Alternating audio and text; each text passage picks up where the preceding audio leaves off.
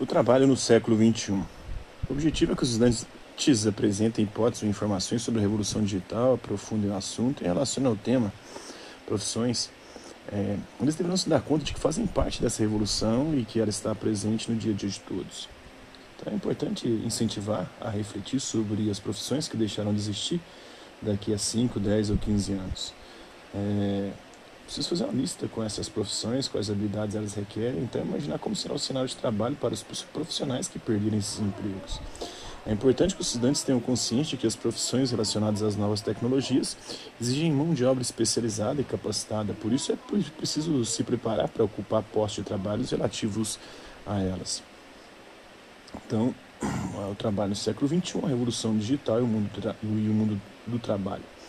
A sociedade vem passando por transformações profundas e rápidas. Desde a primeira revolução industrial, as mudanças tecnológicas ocorrem de maneira cada vez mais veloz. Na cultura da convergência e da interatividade, presente na era da informação, a tecnologia ocupa um lugar de destaque. Então é importante compreender a relação direta entre a revolução digital e a cultura da convergência. Por exemplo, né, tem uma série em um canal de streaming é, que fala sobre isso, né, e você pode assisti-la e ver nas redes sociais, é, influenciar o que acontecerá aí na próxima temporada dessa série, é consequência do alcance e da cultura da convergência atualmente. Onde tem séries que são assim, né? Os espectadores podem determinar o futuro dela. É importante também pensar sobre o alcance da cultura da convergência da revolução digital, nos estudos, na forma como a gente se comunica, compra, se entretém. Então, é, você percebe alguma mudança significativa desde que começaram é, os seus estudos.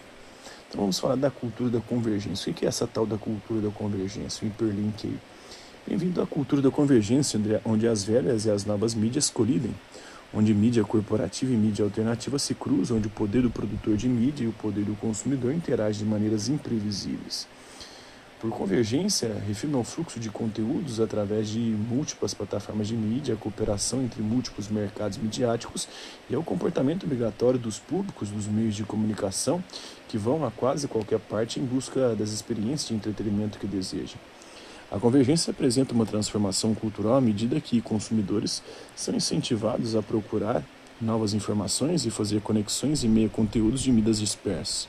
A evolução digital e a cultura da convergência permite as diversas áreas que se conectem. Esse é o segundo livro Cultura da Convergência, de Henry Jenkins. Falar de revolução digital é falar de cultura da convergência, pois ambas se entrecruzam, não podendo ser dissociadas. A possibilidade de acessar diversos conteúdos em mídias distintas é consequência é, da revolução digital que tirou o consumidor de mídia e de tecnologia da passividade e o trouxe para a interatividade. Muitos empregos que surgiram e que surgirão estão relacionados aí tanto com a produção de tecnologia quanto com a distribuição de conteúdo por meio dessa tecnologia. Pense na profissão de influenciador digital. Ela é um exemplo da interseção desses dois aspectos. Sem o desenvolvimento tecnológico e as melhorias na transmissão de dados, não haveria como distribuir mídia e entretenimento e a comunicação de algo iriam apenas por meio da televisão e do rádio.